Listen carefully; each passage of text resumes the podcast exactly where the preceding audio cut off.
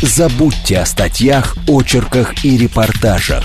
Отныне читать надо только лонгриды. Все самые интересные за неделю тексты в русском и англоязычном интернете читают и обсуждают на радио «Говорит Москва» в программе «Терминальное чтиво». Программа предназначена для лиц старше 16 лет. 18 часов 5 минут в Москве, и в студии «Говорит Москва» Александр Форсайт и популярный, еще более популярный, а теперь и самый популярный в русскоязычном сегменте телеграмма блогер Мастридер. Поздравляю тебя, братан. Расскажи об этом моменте, потому что это нельзя оттягивать. Спасибо большое. А, очень приятно, да, действительно, я теперь стал первым в России телеграм-блогером по количеству подписчиков, около 200 тысяч человек на меня подписаны. Я на днях купил канал Культ Поп, по-английски C-U-L-T-P-O-P. Подписывайтесь обязательно, замечательный канал, канал про литературу, буду его вести вместе со своим другом, очень выдающимся писателем и сторителлером Ярославом Туровым. Так что Telegram империя действительно моя растет, а я в свою очередь тогда поздравлю Илона Маска, он же нас, конечно, слушает, с успешным запуском очередной ракеты Falcon, на борту которой находилась машина Тесла. Я думаю, что это самая крутая пиар-акция за последние несколько десятилетий. После этого все захотели себе, наверное, такую же машину, а лучше даже такую же ракету. Тесла в космосе, мы в эфире. Провокации, интересные мастриды, тексты, которые обязательно нужно прочитать, но вы их почему-то еще не прочитали. Это терминальное чтиво. Поехали. Е.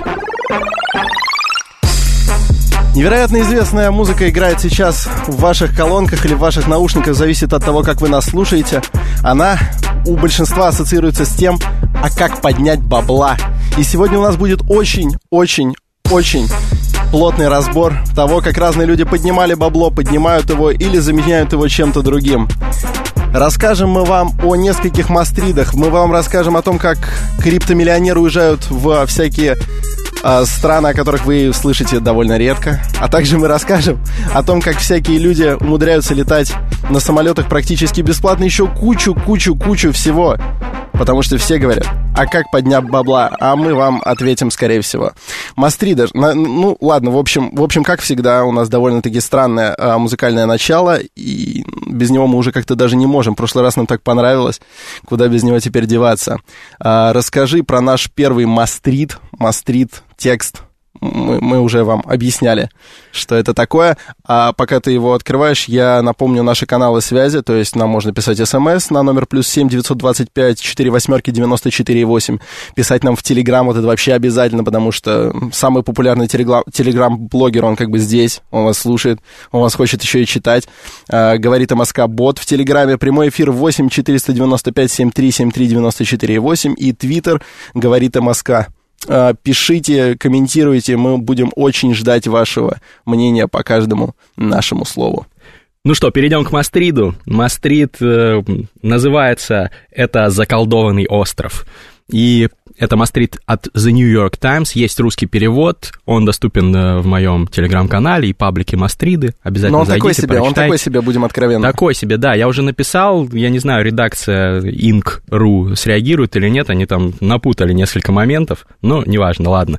Мастрит повествует о том, как крипто миллионеры, которые сколотили свои состояния на буме блокчейна и криптовалют, продают свою недвижимость, продают все свое имущество в США и переезжают в Пуэрто-Рико, чтобы создать там свое крипто сообщество, а может быть даже криптогосударство, криптоутопию. Ты на всякий случай поясни. Я уверен, что большинство знает, но э, поясни э, поконкретнее, что это за криптосообщество, в чем, в чем а я суть? думал, ты хотел, чтобы я рассказал, где находится Пуэрто-Рико. Мне кажется, тоже многие очень примерное представление имеют. Но криптосообщество — это люди, которые сколотили свои деньги на росте криптовалют за прошлый год. В частности, биткоин вырос с 800 до 20 тысяч долларов. Сейчас он упал, находится на высоте где-то 8 тысяч долларов за биткоин, но тем не менее в 10 раз больше, чем год назад. Эфир, эфириум вырос тоже в 10 раз, сотни долларов до тысячи и даже более 1100 он стоил недавно, сейчас не помню. То есть эти люди, они занимались криптовалютами, создавали стартапы в этой сфере, просто инвестировали, покупали себе криптовалюты, потому что верили в их будущее, верили в то, что миру нужна, э, нужно платежное средство, которое не контролируется государством, и теперь сейчас переломный момент в истории в этом плане, я про это еще скажу, про это есть в Мастриде. Ну, собственно, эти люди внезапно оказались супер богатыми, особенно в декабре в прошлом, когда 20 тысяч долларов стоил биткоин, но... А потом была рождественская распродажа, потом... и минус 20% сразу... Я думаю, я думаю, что все еще вернется к тем же показателям, и очень многие аналитики, которых я уважаю, тоже говорят о том, что это временное, временное просаживание такое курса, которое обусловлено кучей факторов. Но ладно, неважно. В общем, эти ребята, даже несмотря на падение, остаются на вершине, они занимаются дико интересным, оседлали дико интересный тренд, можно так сказать, но им не нравится жить в США, потому что там высокие налоги, потому что правительство американское никак не поощряет их и игнорирует их даже. Они говорят об этом в интервью, которые брались для подготовки вот этого Мастрида. А Пуэрто-Рико, для справки, это территория, которая принадлежит формально США, но там очень сложно юридически это все устроено. Она называется территория со статусом неинкорпорированной э, территории неинкорпорированная организованная территория, если перевести на русский. То есть это зависимая от США территория, но там не действуют не все законы США, Конституция США действует ограниченно, есть свой глава страны. но формально управляет Конгресс. Но формально управляет Конгресс американский, да, то есть парламент, получается.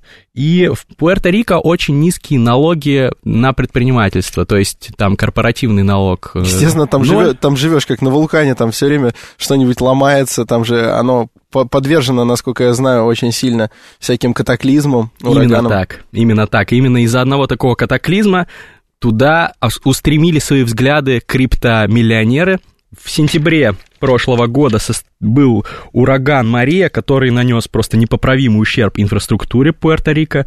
Все там разрушилось практически. И это, безусловно, трагедия для народа, обитающего там. Но некоторые из героев репортажа Нью-Йорк Таймс говорят о том, что в глобальной, в глобальной перспективе, в долгосрочном, э, если посмотреть долгосрочно, то это очень выгодно для Пуэрто-Рико, и именно этот ураган привнесет новые возможности на остров, потому что сейчас туда польются инвестиции, и это станет, возможно, первой на планете Земля криптоутопией. В общем, герои этого Мастрида рассказывают о том, как они, заработав деньги, стали думать, куда бы переехать, потому что не нравится нам в Америке, несмотря на то, что там много возможностей, но высокие налоги, наверное, самая, самая важная причина. Вот. Ну и вообще, я просто оговорюсь, многие думают о криптосообществе, что это просто люди, которые там навариваются и конечно, молодцы, денег зарабатывают, но ничего особенного выдающегося в них нет. Но в основном это люди очень идеалистичные, они хотят поменять мир. Технология блокчейн — это не просто не просто какая-то хайповая модная тема, а это технология, которая имеет применение в очень многих аспектах. В очень многих сферах, безусловно. Ну, за ней и будущее. В, и в новом своем криптогосударстве они хотят построить э, новую систему управления, которая основана на блокчейне. То есть можно выбирать, например, главу государства через блокчейн, можно оперировать только через смарт-контракты. Это такие контракты, ну, на которых основан эфир – эфириум, э, криптовалюта вторая сейчас по капитализации, который создал русский Виталик Бутерин. То есть вот эти смарт-контракты, они позволят, э, чтобы программа осуществляла контроль над их исполнением и так далее, и все бы функционировало и работало. На этом основан ICO, то, что деньги сейчас собирают очень многие вместо IPO, криптоэнтузиасты они хотят построить новый мир. И они подумали, что Пуэрто-Рико это хорошая площадка, потому что там сейчас все разрушено. Вот, да, да, да, ты как раз отвечаешь на вопрос нашего слушателя Левер Оук. Обычно мы так э, рано не зачитываем, но он прямо вот в точку. А в Пуэрто-Рико у третьего населения до сих пор электричества нет после урагана. Вот именно, они хотят вложением своих денег э, не просто отстроить Пуэрто-Рико до прежнего уровня, а поднять его куда-то значительно выше. Извини, пожалуйста, что прервал тебя. Продолжи. Это очень правильный комментарий, да, спасибо. И они сейчас скупают там недвижимость подешевевшую. Я думаю, там она и так дешевая была, но сейчас тем более. Они скупают целые отели, они ведут переговоры с правительством Пуэрто-Рико, и вроде как бы успешно, например, губернатор согласился, это глава государства, насколько я понимаю, он согласился участвовать в блокчейн-конференции, которая будет называться называться Пуэрто Крипто, классный wordplay. Вот, и а, вроде бы сейчас они планируют открыть первый криптобанк. Насколько мне известно, вообще в мире таких еще нет криптобанков, то есть это будет... Да, бывают сделки с криптовалютой, даже уже на очень высоком уровне, да. но отдельного криптобанка пока что нет. Так что сейчас они тусуются, так скажем, на этом острове. Эти криптомиллионеры, несколько десятков человек, кто-то побогаче, кто-то победнее, у кого-то состояние около миллиарда долларов, у кого-то всего лишь какие-то десятки миллионов долларов ну, среди криптомиллионеров это, конечно, такие... Да-да-да. И для человека сошки. А, с двумя стами подписчиков в Телеграме это тоже уже довольно мало, я понимаю. Ну, в общем, интересный текст, почитайте, я не буду полностью его пересказывать, а там они спорят о том, что им делать, скупать ли им целый город или, может быть, основать свой новый город, где будут жить э, представители криптосообщества и где все будет управляться по их законам. Может быть, начать с какого-то района города, они обсуждают какой кусок недвижимости очередной взять. Они пока что арендовали отель под названием Монастырь, монастырь, который почти 2000 квадратных метров занимает. Они там сидят, пьют на крыше отеля коктейли, расслабляются и мечтают о том, какое будущее они построят. И, между прочим, забавный момент, до этого тоже американцы многие переезжали на Пуэрто-Рико, потому что, ну, это близко к США, это, ты сохраняешь при этом гражданство США, но не платишь налоги практически. То есть очень удобно. И те, кто раньше переехал из США, тревожатся и злятся. Вот, например, там один глава хедж-фонда говорит, что вот понаехали, так скажем, новички. Криптомиллионеры какие-то понаехали, вот. Свою крипту да. привезли, видеокарты, сейчас майнить будут, что останется от нашего Пуэрто-Рико. Ну, примерно так. И, кстати, вот по поводу того высказывания, что ураган — это важный, важный момент для Пуэрто-Рико и в положительном плане тоже, местный юрист-адвокат, который работает со всеми этими криптоэнтузиастами, говорит о том, что клиентов сейчас прям очень много, очень много инвесторов, кто рассматривает вложения в экономику. А, да, здесь я, кстати, абсолютно согласен, что это супер выбор в плане того, что только что были значительные разрушения, это возможность, возможность на деле продемонстрировать Э, возможности, ну, какая-то тавтология тройная получается, э, вложения огромных э, сумм в криптовалюте, развитие вот такого вот Пуэрто-Рико. Я даже не думаю, что для него какие-то прилагательные нужны. Развитие Пуэрто-Рико до статуса а, первого криптогосударства или чего-то в этом духе. Но в то же время, мне кажется, этот выбор и слегка странно, потому что Опять же, как ты уже сказал, Пуэрто-Рико — это зависимое государство. И я, конечно, не специалист, но похоже, что оно очень близко от того, чтобы войти в состав США, потому что у них, я насколько помню, был даже референдум. Они проводили референдум, мы очень любим это слово, и э, там проголосовало подавляющее большинство за то, чтобы стать 51-м штатом. Осталось, чтобы их взяли только. Ну, слушай, вот, вот э, станут процветающим криптогосударством, и тут, и тут их исцапают. Ну, как тут они уже сами, может, не захотят. Ну, уже же волеизъявление произошло, но вот, вот нет такого риска у этих криптомиллиардеров. Ну, я вообще думаю, что они во многом очень импульсивные люди. Я просто сам знаю представителей российского криптосообщества некоторых, люди, которые быстро разбогатели, но при этом не шли к этому, как какой-нибудь э, там, ну, назови любого миллиардера. Илон Маск? Нет, Илон Маск, он Я начал говорить до того, как ты... Уоррен Баффет, давай Уоррен Баффет. Уоррен Баффет сказал, что криптовалюта — это пузырь, никогда в жизни ноги моей не будет рядом там на конференциях этих крипто-чуваков, никогда в жизни я не вложусь в это все. Ну, пока что он, э, возможно, наверное, огорчился уже, что он вовремя не инвестировал, но посмотрим. А, вот, но они совершенно другие люди, совершенно другого склада ума, и просто идеалисты подумали, что вот возможность Пуэрто-Рико, близко, тепло, давайте поедем, а там уже по ходу разберемся. У меня такое впечатление сложилось после чтения этого текста. Хотя журналисты они такие, вот Помнишь, мы прошлый, прошлый лонгрид обсуждали тоже про криптосообщество, да. как раз про миллионеров молодых, которые вот поднялись в последние месяцы. И один из их, их героев, нам позвонил в студию человек, рассказал, который там тусуется в этом сообществе, рассказал, что один из героев этого сообщества, он сказал, что я больше не буду общаться с журналистами вообще, потому что я дал нормальное интервью, а меня там выставили как какого-то сноба, нувариша, который там сноба. хвастается, что э, с моделями встречается и на Ламборгини ездит, а там-то на самом деле намного всего. Да, я помню эту историю, это у меня как раз не было на этом обсуждении, а то я бы тоже прокомментировал поподробнее, но я был в Корее. А, в любом случае, а, хочу тебе вот что сказать. Ты вот коснулся этой темы, это особенные ребята, достаточно импульсивные. Все потому, как они разбогатели, какие они... Ну, в общем, они не похожи на вот этот вот стандартный портрет э, миллиардера даже еще пятилетней давности. Ну, ты согласен с этим, правильно? Вот. И ты можешь обвинять меня сколько угодно в том, что я привязываюсь к персоналям. Я знаю, ты любишь меня укалывать за это. Но нельзя обсуждать проект в отрыве от персоналей.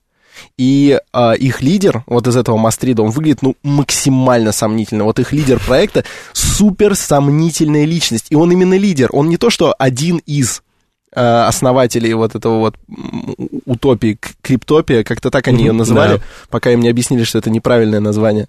Вот, там смешная была история. А, он, он странный.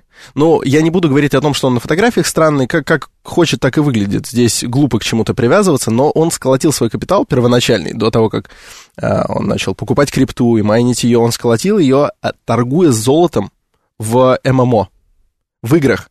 В, ну, чтобы, чтобы пояснить, э, дорогие радиослушатели, ММО — это вот как раз такие игры, в которых подростки сидят, и не только подростки, а часами, часами, днями, да-да-да-да-да. Ну, в общем, это игры, в которых участвует много людей. Это не игра, где э, человек наедине с компьютером, и компьютер ему подает сюжет э, сам по себе, скажем так, а то, где он подключен к вот этому вот массиву онлайн-игроков, где люди проводят очень много времени, э, и у многих это действительно... Это я сейчас не, не, не осуждаю компьютерные игры, это все совершенно другая тема, но это действительно у многих становится второй жизнью. Они, приходя домой, первым делом включают компьютер, надо пройти ежедневные квесты и все такое.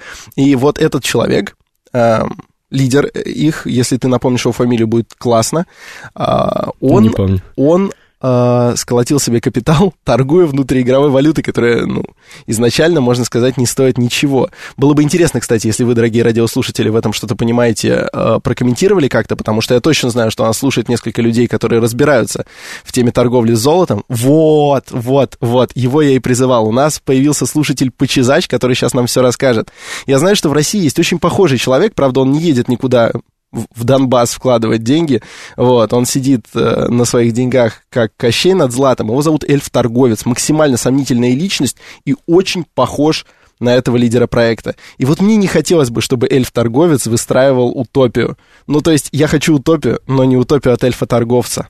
Вот, кстати, можешь почитать, что там Почезач пишет это то место, куда подростки инвестируют свое время. Надеюсь, они тоже отселятся в отдельное сообщество на остров, пишет комментарий по Чузач. Я, насколько понимаю, это известный стример, да? Да, да, да. Нам пишет, ну здорово. А стримеры, для тех наших слушателей, кто не знает, это люди, которые играют в компьютерные игры, в видеоигры и стримят, то есть транслируют процесс своей игры через интернет. И люди смотрят, миллионы людей, сотни миллионов людей в мире смотрят этих стримеров и донатят им деньги. Донатят, то есть жертвуют жертвуют безвозмездно. Даже большие суммы. Я на днях видел видео, как один видеоблогер 30 тысяч долларов задонатил Да, такое бывает, бывает. И очень потом популярными еще становятся видео, как этот э, стример реагирует. реагирует. Да. В общем, мы отклонились от темы Мастрида. Может быть, я очень долго э, изъяснял свою мысль, но суть здесь такова. А, вот портит, мне кажется, чуть-чуть э, репутацию этого проекта, вот прямо на стадии начала, э, то, какие, какие люди у него стоят во главе. Что, что ты можешь об этом сказать? Вот ты видел таких людей? Ну, прям такого фрика, как основатель этого сообщества, я не видел. Я хотел, на самом деле, про это сказать. Он очень странный чел, если вы почитаете этот текст. Там какая-то эзотерическая составляющая точно есть в его воззрениях. Но на самом деле какая разница, кто, кто продвигает эти вещи? Я, я знаю основателей разных интересных движений, и во многом движения замечательные, но они, может быть, не, популя... не получают должной популярности и славы из-за того, что их основатели фриковатые люди. Ну, в частности, приведу пример. Я знакомился на днях с основателем Криорус. Это компания, которая занимается криозаморозкой. Да, да, Одна да. из четырех в мире компаний, которая замораживает людей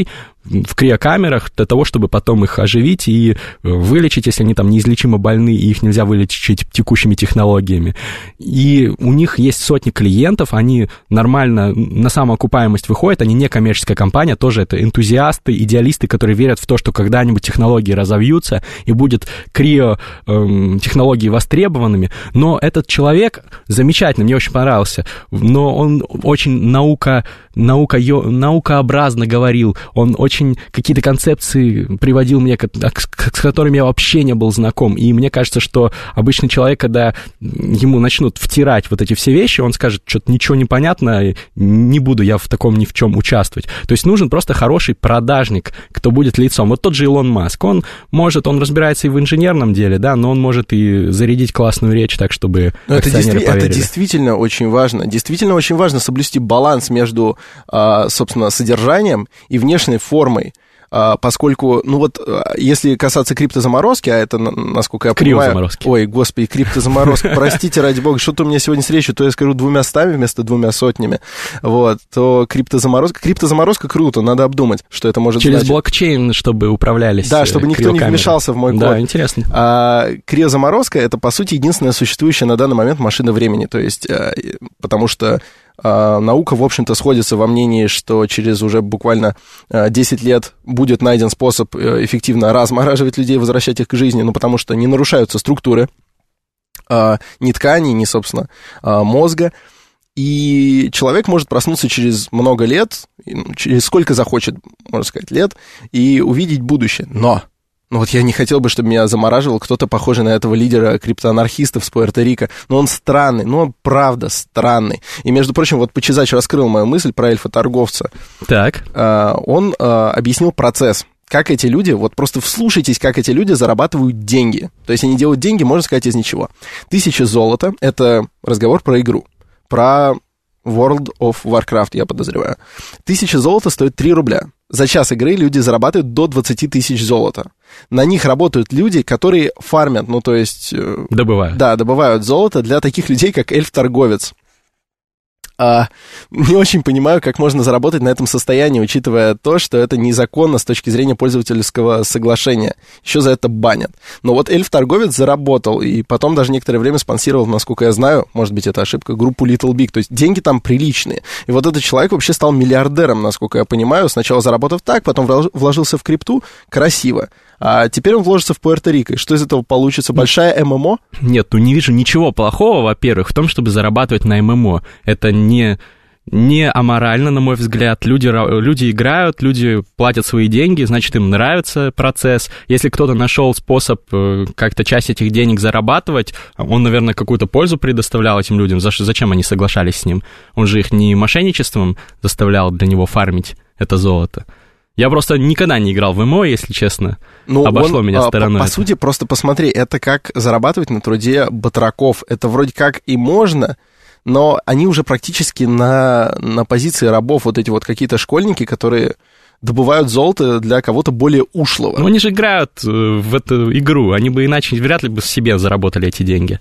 Просто человек умело подхватил тренд, да, и заработал на нем. Точно так же, как и на криптовалютах, видимо, он тоже вовремя понял, что это можно использовать. Да, и мне, кстати, очень хотелось бы, чтобы наше криптосообщество, кто бы там ни был, даже если там есть какие-то фрики, чтобы они тоже вкладывались в какие-то регионы, которые у нас э, пострадали в тот или иной момент от какого-то бедствия, чтобы они а, помогали им, потому что вот это все, это все облагораживает а, вид, образ. Да, да, да, образ, образ этого нового Э, нового, богатого, молодого, свежего э, человека. Мне кажется, в Калининградской области нужно основать криптоутопию В Калининградской российскую. области вроде и так все неплохо. Ну, просто она ближе всего к Западу, можно там во всех конференциях ездить, участвовать. Хотя Европа очень сильно отстает, надо сказать, от США в части крипты. То есть самые популярные три сообщества в мире это американское, это российское и китайское. А, Микс пишет, наивные латиносы, белорусы впереди планеты всей. Да, пусть вкладывают в Белоруссию. А пусть... на самом деле Микс не шутит, потому что в Беларуси был принят закон недавно о как раз криптовалютах. Я пока его еще не прочитал, но, насколько мне известно, это ну, большой шаг вперед, тем не менее. А что, что, в чем, ну, хотя бы в общих чертах его суть? Расскажи, почему Беларусь... Легализует это понятие, там, я сейчас просто боюсь ошибиться, наверняка там что-то про налогообложение сказано, потому что это тот вопрос, который волнует государство в первую очередь. Как бы получить хотя бы какой-то контроль, если не контроль, то, может быть, какой-то профит от этих денежных потоков огромных, циркулирующих. Очень классно. У нас, кстати, остается минутка, и уже несколько слушателей попросили адреса телеграм-каналов твоих. Один попросил э, вот этого нового, который ты купил. Да. А, Стахи пишет, скажите адрес телеграм-канала гостя, видимо, а, основного. Как раз у нас есть время, огласи, пожалуйста. Ну, пропиарюсь, ладно. Мастриды — это must reads M-U-S-T-R-E-A-D-S. Это самый мой флагманский, так скажем, канал, хотя уже и не самый большой. Самый большой мой канал — это Slang Bank. Так и пишется, слитно сленг бэнг. Это канал про английский сленг. А новый мой канал — это культ поп. Так и пишется тоже C-U-L-T-P-O-P. Вводите в, поисково, в поисковой строке Телеграма, и вам все отобразится. И так вкла... что подписывайтесь, читайте хорошие тексты. Мы здесь не все успеваем обсудить просто. Вкладывайте свой скудный лепт в, в копилку будущего, будущего свежего молодого миллиардера. Встретимся после новостей. Все самые интересные за неделю тексты в русском и англоязычном интернете читают и обсуждают на радио «Говорит Москва» в программе «Терминальное чтиво». 18 часов 35 минут в Москве. В студии «Говорит Москва» популярнейший телеграм-блогер Мастридер и я, его постоянный ведущий, соведущий, Александр Форсайт. Здесь мы рассказываем вам про Мастриды, про тексты, которые обязательно надо прочитать, но почему-то, почему Почему вы этого еще не сделали? А, напомню, каналы связи с нами. А, звоните нам на номер 8495-7373-94-8. Шлите нам смс на номер плюс 7 925 4 восьмерки 94 8. Пишите в Телеграм, говорит МСК-бот, и в Твиттер, говорит МСК. А пока я зачитаю, просто мне очень понравилась последняя фраза Александра Форсайта, который он произнес перед новостями про лепт, и немножко даже резануло слух, но потом я вспомнил, где я это слышал. Это Евгений Онегин, Пушкин. «Последний бедный лепт бывало, давал я». Помните друзья? Собственно, можно действительно употреблять слово «лепт» в мужском роде, а «лепта» в женском. Да, такие вот дела. Звоните нам, если вы хотите прокомментировать э, наш последний мастрит, который мы обсуждали, про э, криптомиллионеров и клип, криптомиллиардеров. Как же мне не даются эти слова про крипту? Вот ужас. Сразу видно, что мне одного биткоина нет. Э, которые поехали в Пуэрто-Рико создавать там утопию. А пока мы, в общем-то, будем завершать эту тему буквально парой деталей. Ну, пара деталей какие. Я думаю, что вот про фриковатость я бы проговорил еще немножко. Действительно, люди портят э, образ всего сообщества, поэтому нужно объединяться. Вот нет какого-то единого, знаешь, э, общепризнанного авторитета в сфере крипты. Ну, есть вот Виталик Бутерин, на которого все молятся, с которым все мемы делают. Но он какой-то недостаточно презентабельный, на мой взгляд, для того, чтобы быть таким лицом. Нужен, нужен свой Илон Маск криптосообществу, короче. Или нужен кто-то на высшем уровне, кто выразил бы полную безоговорочную поддержку криптоиндустрии. Вот если бы Уоррен Баффет сказал бы, выступил, знаете, я был неправ, крипта — это будущее. И все, и курс, мне кажется, бы полетел наверх, его бы стали звать на все конференции, он бы написал очередную книгу про то, как инвестировать в криптоиндустрию. Ну и перед этим ему надо было бы, конечно, закупить побольше биткоинов, чтобы заработать на этом курсе. Такая вот манипуляция рынком. Точно, Микс пишет, не ту страну назвали Пуэрто-Рико. Я, я не знаю, какую надо было. По мнению Микса, не та страна называется Пуэрто-Рико. В любом случае, если у вас еще остались какие-то соображения по поводу крипты, вы можете нам э, про нее писать, а пока мы плавно перейдем к другому мастриду. На, э, нам, знаешь, почему, кстати, по поводу крипты написали достаточно, э, достаточно однообразно сообщение? Почему? Э, потому что те, кто уже заработали на крипте, они уже никого не слушают, потому что они никого не слушали, да. как, когда им говорили, вы вкладываете деньги в какую-то чушь, в пузырь, как говорил Уоррен Баффет. Они все равно вкладывали, и они привыкли не слушать других. И они вот очень зря, возможно, не слушают нас. Обязательно слушайте нас, если у вас есть крипта. Потому что, ну, если у вас нет крипты, вообще слушайте нас, это практически обязательно, это, э, это очень must важно. Listen. Это must listen. Ну что, перейдем ко второму мастриду. Он э, называется «Как я зарабатываю 1 миллион миль Frequent Flyer Miles, я не знаю, как на это, Ну, это программы часто летающих пассажиров. Ну, вот. вот эти мили. Один миллион миль по программе часто летающих пассажиров каждый год. Написал этот Мастрит Nomadic Matt, это такой популярный... Культовая, культовая личность Культовый travel-блогер, то есть блогер, который пишет о путешественниках, о, о путешествиях и о, о путешественниках в том числе, наверное. Он считается одним из самых известных travel-хакеров и пишет как раз-таки о travel-хакинге. Интересный термин, который, наверное, многие из вас слышат впервые, я расскажу, что это такое.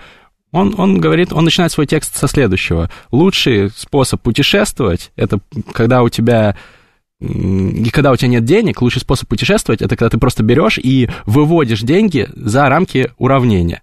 То есть ты путешествуешь бесплатно, выражаясь нормально. Чудесно. А как? А как поднять, Поднять бабла? бабла, да. Куда нажать? Вот как раз-таки программы часто летающих пассажиров позволяют путешествовать бесплатно или почти бесплатно. Но Мэтт говорит э, вначале, что на самом деле, ну, оговорка, что если у вас вообще нет ни копейки, вы не сможете воспользоваться этими программами, но вы сможете очень кардинально урезать свои расходы на путешествия, если воспользуетесь моими советами. Он говорит о том, что на самом деле это ну, к Америке применимы его советы, но и в других странах тоже работают. Насколько мне известно, в России некоторые из инструментов, которые он описывает, все-таки не в полной мере так это работают. я еще скажу. Об этом мы скажу. поговорим обязательно, да. Вот, но, тем не менее, многие из э, механизмов, которые он описывает, применимы и к российской действительности. Ну, я лично сам ими пользуюсь. И Александр Форсайт, насколько мне известно, достаточно опытный travel-хакер, поэтому он тоже нам расскажет о своем опыте.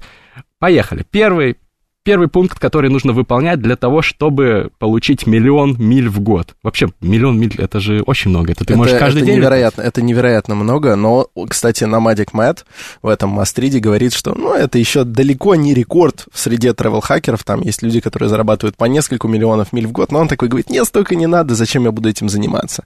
Но у нас, у нас это просто недосягаемая практически сумма, мы это все еще обсудим. Ты расскажи, что он советует. Ну, первый шаг — это взять и завести себе много разных кредиток. Причем не простых кредиток, а кредиток, которые подключены к этим программам МИЛь. Например, э, авиакомпании часто в сотрудничестве с банками выпускают такие кредитки. В России есть такие кредитки. Ну, нам не платили за рекламу, мы не будем озвучивать. Но Не если будем. вы в интернете, в Гугле, в Яндексе введете, вы найдете такие кредитные карты разной степени выгодности предложения, но, тем не менее, они есть. Э, В Америке есть программы American Airlines, например, достаточно выгодная, как, как пишут западные travel-блогеры. Есть э, в Исландии там свои авиалинии, своя программа и так далее. И он пишет, что я стараюсь подгадать одну кредитку под конкретное путешествие, то есть если я думаю, что я лечу в Исландию, я завожу вот эту карту исландской авиалинии, мне сразу там много миль на полет в Исландию будет. И, кстати, оговорюсь, что эти мили можно не только на полет тратить, но и на другие замечательные аспекты в путешествии, аренду автомобиля, например, или отель. То есть этот Nomadic Mat, он, по-моему, живет только в самых классных пятизвездочных отелях, при этом денег практически на это не тратит, тоже благодаря своим вот этим бонусным очкам. Ну, там помимо миль есть же еще очки, которые в отельных сетях начисляются, тоже там отдельная система, ну, ее он тоже успешно эксплуатирует. Значит, во-первых, заведите себе побольше кредитных карт. Конечно, там много с этим всем мороки, бум- бумага марательства, но это стоит того, если вы действительно хотите много путешествовать, но при этом вы не криптомиллионер, например. Но у нас, учитывайте, каждое вот это вот бонусное очко будет стоить гораздо дороже, чем, э, чем в, в Америке или в Англии или в Австралии, неважно. Он там просто отвечает на подобные комментарии прям в начале Мастрида, что, мол, не думайте, что это применимо только к Америке, это применимо и к вам, и к вам, новозеландцы, и к вам, к нам не очень. Но, но, Но Россию но он это даже всё- не назвал, это все что... еще впереди. Кстати, кстати, пока ты будешь дочитывать Мастрит, э, я призываю звонить нам людей, которые пользовались в той, в той или иной форме а, милями за частые полеты, вот этими бонусными баллами за проживание в отелях. Расскажите о своем опыте, вот, вот как это происходит у нас. Продолжай. Ну, в общем, у него очень много кредитных карт. Там есть ограничения в некоторых компаниях. Нельзя чаще, чем раз в определенный промежуток времени новую карту получать. Ну, он подгадывает так, чтобы в год получить 4-5 карт, например, разных. В следующем году 4-5 других карт. И так планирует свои путешествия. Вот. Второй шаг, который нужно выполнить, это не просто завести эти кредитки, но и тратить определенные суммы с них. И на самом деле тут тоже travel-хакеры придумывают э, механизмы избежать излишних трат, то есть не платить никаких процентов. Есть определенный грейс-период, период, в течение которого у тебя беспроцентное обслуживание твоей кредитки и беспроцентные, без процентов займ тебе выдают. На большинстве, большинстве современных банков есть такая опция. И он просто, ну, бесплатно пользуется этими кредитами, перегоняет деньги с одной кредитки на другую, платит свои налоги со своих кредитных карточек. Очень интересный механизм, мне кажется, в России так нельзя. Ну, и в России вообще у нас работодатель удерживает налоги из зарплаты, если ты, конечно, не предприниматель индивидуальный. Вот, поэтому у нас не сработает этот механизм, а он просто берет и большую часть лимита своих кредиток выбирает за счет, за счет уплаты налогов. Раз в год американцы приходят и заполняют все эти бумажки. На самом деле, классная система, если просто на, на минутку отвлечься, мне кажется, что вот тут стоит нам поучиться. Это, конечно, избитый тезис о том, что когда ты платишь свои налоги раз в год, и ты видишь, сколько ты платишь каждый год, ты видишь, что ты отдаешь государству каждый год сотни тысяч рублей, например. У тебя сразу возникает больше большая политическая осознанность, ответственность. Да-да-да, ты понимаешь, что ты заплатил за все то, чего ты, например, вокруг не видишь. Ну, или видишь, или ну, видишь. или видишь, да, и ты такой начинаешь ходить Здорово. и радоваться, такой, о, какая плитка, например. Например, да. И ты сразу ассоциируешь э, свой вклад в это государство, да, с уплатой ежегодных налогов. Поэтому и не избегаешь ее. Это аморально во да. многих странах. У нас я знаю, что люди к этому спокойно относятся. Если человек в серую зарабатывает деньги, не платит налоги, ну, ни, никто не осуждает его. А, Василь пишет, хороший лайфхак, жена стюардесса, очень дешевые перелеты, но есть нюанс, посадка только при наличии свободных мест. А, да, также, знаете, вот э, папа работник Шереметьево, тоже очень хороший, хороший лайфхак, но он просто не всем доступен. А, ну, папа, есть... папа в Кремле тоже нормальный лайфхак. Да, вот это, кстати, самый лучший лайфхак, ну, один из лучших, то есть топ-5 топ лайфхаков, вот он по-любому туда входит. Лайфхак, который вышел из-под контроля, правда, в нашем случае. В любом...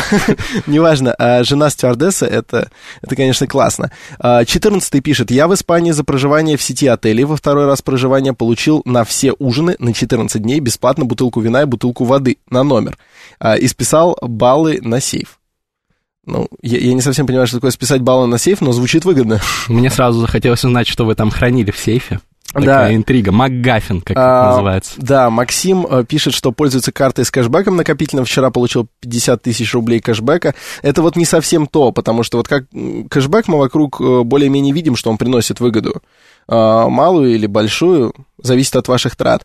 А с милями все немножечко сложнее. Но я сам пользуюсь картой с кэшбэком, это достаточно выгодно, там можно получать процентов 5, например, от своих трат обратно, но если вы действительно так много тратите, что у вас 50 тысяч кэшбэка приходит, то вы могли бы, например, получить очень много миль, как, как мне кажется, за, за эти деньги. То есть 50 тысяч рублей это слетать один раз бизнес-классом куда-нибудь недалеко, а за мили вы бы могли, если у вас очень много миль, да, вы могли бы летать бизнес-классом регулярно. В среднем, в среднем 50 тысяч рублей, а, допустим, потраченных, вот если 50 тысяч рублей вы потратили, то в среднем а, с российскими бонусными программами вы получите а, всего 10 тысяч миль.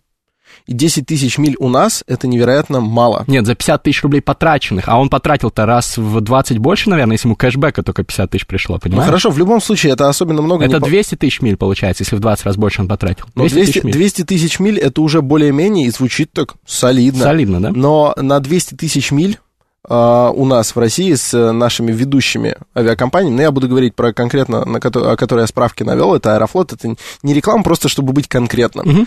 Uh, с Аэрофлотом на 200 тысяч миль ты не сможешь бизнес-классом слетать туда-назад в Нью-Йорк два раза. Один раз сможешь, и второй раз ты сможешь улететь туда, потому что бизнес-класс за мили Москва-Нью-Йорк в одну сторону стоит 55 тысяч миль. Это невероятно много, при том, что 55 тысяч миль накопить, это это огромные деньги нужно потратить. На путешествие или не на путешествие. То есть у нас э, программы поощрения, они похожи на аппарат, в котором ты игрушки достаешь вот, вот этой вот рукой механической.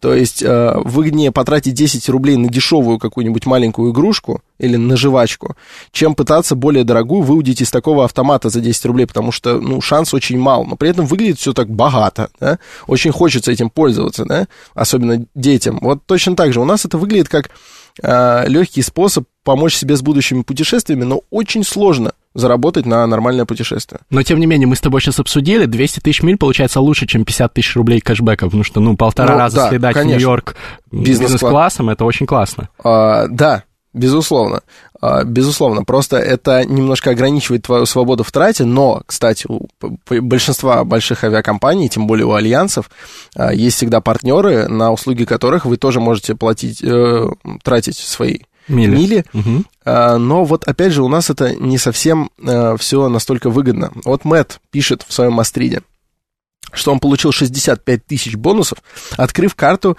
Intercontinental Hotel Group. Угу. Вот, я как-то очень странно это произнес, но это не важно. Главное, что он открыл просто карточку, которые и у меня есть, и получил 65 тысяч бонусов. А тебе тоже 65 я тысяч? получил шиш с маслом, потому что я открыл ее в России. А, у нас другие расценки по милям. Сеня пишет, если в нашем прекрасном государстве интересные программы клиентской лояльности, и, и если да, то какие? Да не все интересные, Сеня. Если вам ее предлагают, не имеет смысла отказываться. Хоть что-то, хоть что-то, да вы получите. Но я просто говорю о том, что вы получаете гораздо меньше. А, например, за открытие платиновой карты Сбера в сотрудничестве с Аэрофлотом, а, я получил, если мне не изменяет память, тысячу бонусов.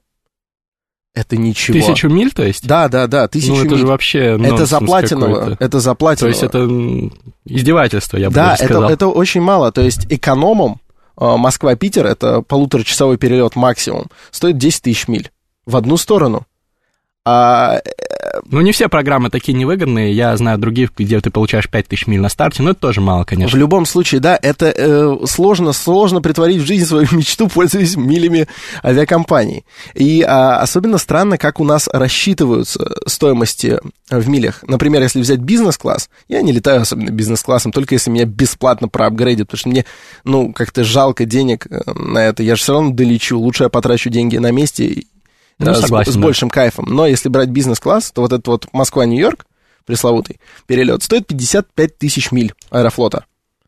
И перелет Москва-Дели стоит 55 тысяч миль, но при этом а, Москва-Нью-Йорк это 10 часов 30 минут, а Москва-Дели это 6 часов. Почему? Нечестно. Микс прислал нам фотографию, а, значит, своей карточки Аэрофлот бонус, да? Ну, класс. Там э, CVV-код не виден, к сожалению. Очень жаль. Да. Ну, хотя нет, мы же не хотим как-то забирать деньги э, у, у наших слушателей. Да мы бы и не стали этого делать. Но мы вас поздравляем, она вроде такого золотого цвета. Это, это Красиво. класс. Красиво.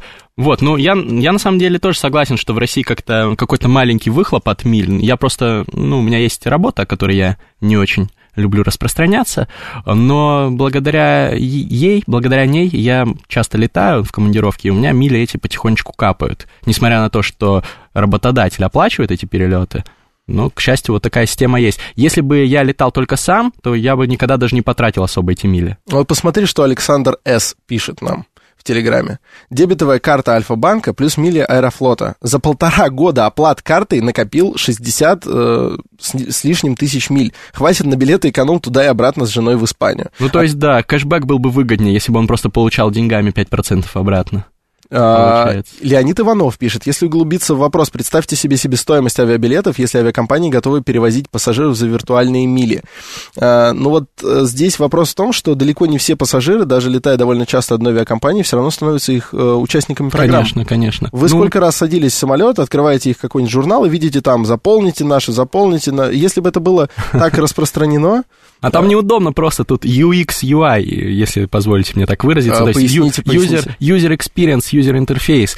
То есть э, то, то, как ты взаимодействуешь с этими всеми бланками, это продумано так, что ты не хочешь их заполнять. Там слишком Да. много какой-то ненужной Это информации. мучение. Ты уже купил билет в этой авиакомпании, они знают все твои паспортные данные. Зачем вот эта бумага морательства? Я не понимаю. Можно было нормально все сделать, и тогда бы каждый заводил эту карточку. Видимо, авиакомпаниям не так уж и выгодно, чтобы прям все пользовались этими системами. есть еще один нюанс, который нужно держать в голове, когда обсуждаешь тему любых бонусных баллов. Это не деньги. Это иллюзия. Они не лежат у вас в кармане, даже если у вас в кармане лежит карточка авиакомпании или сети отелей. Они собственность авиакомпании или сети отелей. Это указано в вот в этих вот э, Правило. Э, вот этих простынях текста, на которых снизу вы ставите галочку «Я принимаю правила и вступаю в игру». Да, вы прям как Леха Медь, вы влетаете, такие «Да, давайте мне баллы». На самом деле, вам их никто не даст. Они останутся у авиакомпании, и их вам как бы начисляют. При этом, если авиакомпания начинает казаться, что это становится невыгодным, авиакомпания имеет право поменять условия э, премирования пассажиров, она имеет право обнулить вам счет, и, и вы ничего не можете сделать, потому что авиакомпания распорядилась своей собственностью. Ну, это, конечно, Разница, Не очень приятно. разница здесь в чем? Опять же, между нашими программами и американскими. В том, что если прокатится волна вот таких вот э, обнулений э, по американским пользователям, это вызовет огромный скандал. Я подозреваю, что никто в этом не сомневается. Вот, Екатерина пишет, у меня сгорели в бонусной программе S7. Вот. А, и в Америке, если бы это произошло, ну, как-то хоть более-менее систематически, да даже если, думаю, у одного популярного travel-блогера или travel-хакера mm-hmm. так вот обнулили счет, был бы скандал, он бы поднял шум. А у нас вроде как и человек возмутится, возможно, и выплеснет это в сети. Знаешь, какова будет реакция? Вот я практически уверен. Люди, которые меньше... Mm-hmm меньше смогли получить выгоды из этих э, бонусных миль, будут тыкать в него пальцем и говорить, вот-вот, поймали мошенника, бесплатно летал, что это такое? И я здесь никого не осуждаю, но просто, ну, представьте себе такую ситуацию, вы поймете, что так оно и было. Ну, разница в менталитете и немножко в бизнес Да, и э, поэтому, у нас, поэтому у нас авиакомпании, они относятся совсем по-другому э, к клиентам. Ну, американцев тоже не надо тут об, обожествлять в этом плане. Я не обожествляю. Знаешь, такой самый самый замечательный в мире влогер, видеоблогер, на мой взгляд, Кейси Найстед, классный парень, на самом деле, очень рекомендую его YouTube-канал, вот, он из США сам, и он всегда хвалил компанию, по-моему, American Airlines, одну из крупнейших у них, и летал, и у него есть видео про то, как он всегда берет билеты эконом-класса, и его апгрейдят до первого класса. Ну, для справки, первый класс — это еще лучше, чем бизнес-класс. У нас в российских авиалиниях, по-моему, такого почти не бывает. Он но... был в Трансайре, класс Империал назывался, а потом Трансайра закрылась. Эх, эх, не увидим. Да, вот. Ну, и, собственно, он говорит о том, что со своей со своей частотой рейсов, а он постоянно летает туда-сюда, ну, у них действительно больше миль начисляют, поэтому благодаря своему статусу суперпремиальному ему всегда апгрейдят его с эконома до первого класса. А потом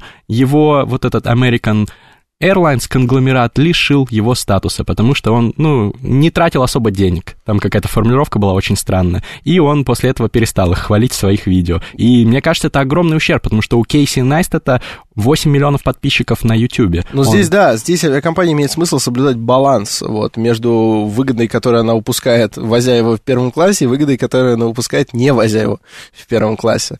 То есть нужно, нужно здесь как-то было подальновиднее быть. Но да, в любом случае, вот ты об этом знаешь. То есть, понимаешь, он об этом потом сообщил на весь мир, типа, ничего себе, вот так вот ко мне отнеслись. А у нас бы такое вряд ли произошло. Вот еще интересный комментарий, Леонид Иванов. В качестве travel-хака мили могут копить несколько человек и дарить их другому нуждающемуся пассажиру. Ну, возможно, для тех, кто редко летает, можно кооперироваться ну, вот, и вместе использовать это. Ну, вот и вдумайтесь, какой же это travel hack. Ну, то есть, отчасти, конечно, у нас это travel hack, но сами вдумайтесь, вот мы сейчас читаем мастрит человека, который за год зарабатывает больше миллиона миль. И он говорит, что может... это еще можно еще и больше. Да, и он говорит, что можно и больше, и он кому попало, их может еще и дарить. А здесь вы говорите, что несколько человек могут одного возить за мили. Ну, такой travel. А, длинное письмо пишет нам 98-й. Здравствуйте, говорит Москва. Мало того, Александр Мастридер, но еще не все направления доступны, а сезонные перелеты компания Аэрофлот выделяет определенные места. Как правило, очень мало. Есть причина. В начале, когда появились эти мили, их использовали очень много пользователей, но затем компания Аэрофлот сменила систему подсчета миль. Даниил, вот видишь, то есть показалось невыгодно, поменяли правила. Ну, также, по-моему, случилось э, с легендарным travel-хакером, который летал год не переставая. Я сейчас... А, который домой не приходил? Да, я не могу вспомнить, как да, его зовут, но да, был да. тоже на Мастридах. А его текст. звали Бен Шлапик. Бен Шлапик, да. Он, э, Он сел как-то в самолет и год э, не выходил из самолетов и аэропортов. То есть он летит куда-нибудь там из Сан-Франциско в Нью-Йорк. И по пути через Wi-Fi, который раздается в самолете, ищет себе билеты на новый рейс. Он это рассказывал. Да, гениальный travel-хакер. Потом останавливается там в Нью-Йорке в аэропорту, может быть, там в капсульном каком-нибудь мини-отеле или даже просто в аэропорту, ждет следующего рейса, ходит и там в душ, улетает, в бизнес-лаунже, и снова улетает, и снова там первым классом или бизнес-классом. То есть все эти лайфхаки у них все-таки получается в США лучше использовать. Да, но, но вот ты, Мастридер, отвлекся от того, что ты хотел сказать, что его постигла вот такая участь. Да, но него... его постигла, да, участь не очень, ему отменили этот статус, так же, как Кейси Найстату, и перестал он так летать. Еще, кстати, вот по поводу Бена Шлапига, хорошо, что ты его вспомнил. Представьте себе, человек прославился исключительно тем, что он э, нашел вот эти вот уязвимости в авиакомпаниях, в их программах, и летает практически бесплатно, постоянно. То есть он, ну, он буквально ну, можно сказать, изнасиловал эти э, бонусные программы. И знаете что? Ему э, э, члены экипажа ему радуются. Его всегда рады встретить стюарды. Он местная легенда. Его ну, он всегда... классный. Он да, его рады чел. встретить стюарды. Его... Ему рады в аэропортах, когда узнают. А у нас бы его всячески пытались, наверное, садить с рейса, не знаю, отказать ему в перевозке. Типа, ух, Вот. Ну, я, я, правда, не уверен. Может быть, и ну, нет. зря ты так. Мне кажется, у нас наоборот тоже бы он стал Нет, легендой. у нас чудесная, Стюардесса у нас замечательная. Я очень всегда лю- люблю летать. Всегда у нас по-человечески относятся. Ну, завершая обсуждение этого Мастрида, мы не успели, слишком, мне кажется, углубились в комментарии, но это тоже полезно. Многие люди узнали какие-то инсайты важные для себя. А, Там вот этот э, Мэтт, Мэтт Кочевник говорит о том, что вот просто будьте умнее, смотрите на все эти программы, смотрите, по каким карточкам больше бонуса за продукты, по каким за бензин и так далее. Он всегда носит все эти карты, помнит это все, записывает. Ну, приходится немножко напрягаться, зато он путешествует и очень счастливый человек, видит весь мир. Да, Весь мир перед его ногами. Так что если вдруг вам приходит в голову, как можно а, поднять бабла и чтобы стали другими дела, вперед, вперед, действительно, будь то а, мили авиакомпаний, бонусные баллы отелей или даже там, не знаю, какие-нибудь очки в играх. Если вы можете притворить в жизнь свою мечту с помощью чего-либо, притворяйте. А с вами были легендарный блогер Мастридер, переваливший за 200 тысяч подписчиков. Поздравляю тебя еще раз. И я, Александр Форсайт. Это было терминальное чтиво. Слушайте нас в следующую субботу. Пис.